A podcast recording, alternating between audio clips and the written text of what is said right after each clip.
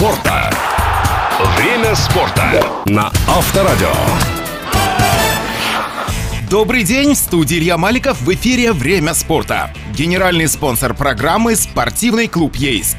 Время спорта. Матч российской премьер-лиги между «Динамо» и «Краснодаром» могут отменить из-за ограничительных мер в Москве. Так, накануне СМИ сообщили, что столичный клуб получил от регионального управления Роспотребнадзора письмо, запрещающее проведение игры с Краснодаром. В «Динамо» позднее подтвердили эту информацию, однако уточнили, что у клуба есть разрешение от Федерального Роспотребнадзора на матч при условии заполнения 30% мест на трибунах. По предстоящему матчу с Краснодаром ситуация на данный момент неоднозначная. Мы получили сегодня письмо от регионального отделения Роспотребнадзора со ссылкой на указ мэра Москвы. Вместе с тем у «Динамо» есть разрешение от Федерального Роспотребнадзора на проведение матча в субботу с допуском на трибуны 30% зрителей. Мы обратились в РФС и РПЛ за дополнительным разъяснением. Ждем ответа, после чего будет принято окончательное решение о месте и условиях проведения игры, прокомментировал гендиректор «Динамо» Павел Пивоваров.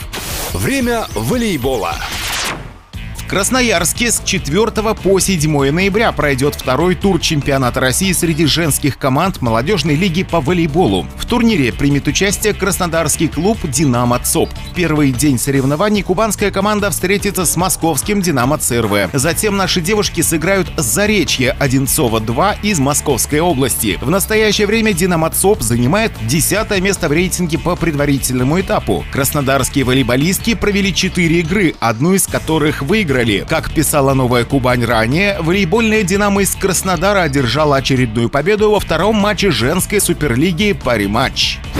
Время футбола. Стали известны соперники «Спартака» и «Зенита» в 1-8 финала Кубка России. «Спартак» в 1-8 финала Кубка России по футболу проведет матч против Кубани, а «Зенит» против КамАЗа. Об этом свидетельствуют результаты состоявшейся в игре телеканала Матч ТВ жеребьевки. Обе команды проведут матчи на своем поле. На стадии 1-8 к участникам турнира присоединятся 5 команд, которые по итогам прошлого сезона получили право играть в Еврокубках. Остальные участники турнира прошли в плей-офф через участие участие в групповом этапе. Остальные пары турнира выглядят так. «Динамо» — Нижний Новгород, «Спартак» — Кубань, «Локомотив» — Енисей, «Зенит» — КамАЗ, «Балтика» — Чайка, «Рубин» — Ротор, «Алания» — Арсенал. Сочи, ЦСКА. Матчи первого этапа плей-офф Кубка России пройдут с 1 по 3 марта 2022 года.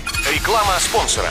Футбол не просто самая популярная игра, это целый мир. В него играют все. Малыши, школьники разных возрастов, взрослые не прочь погонять мяч между собой или собственными детьми. СК Ейск – часть этого мирового спортивного движения. Мы даем возможность ребятам выразить себя в этой увлекательной командной игре. Спортивный клуб Ейск молод, но у нас уже есть спортивный опыт и славные традиции. Мы делаем все, чтобы наши футболисты разного уровня подготовки могли блистать блистать на футбольных полях и приводить свою команду к победе.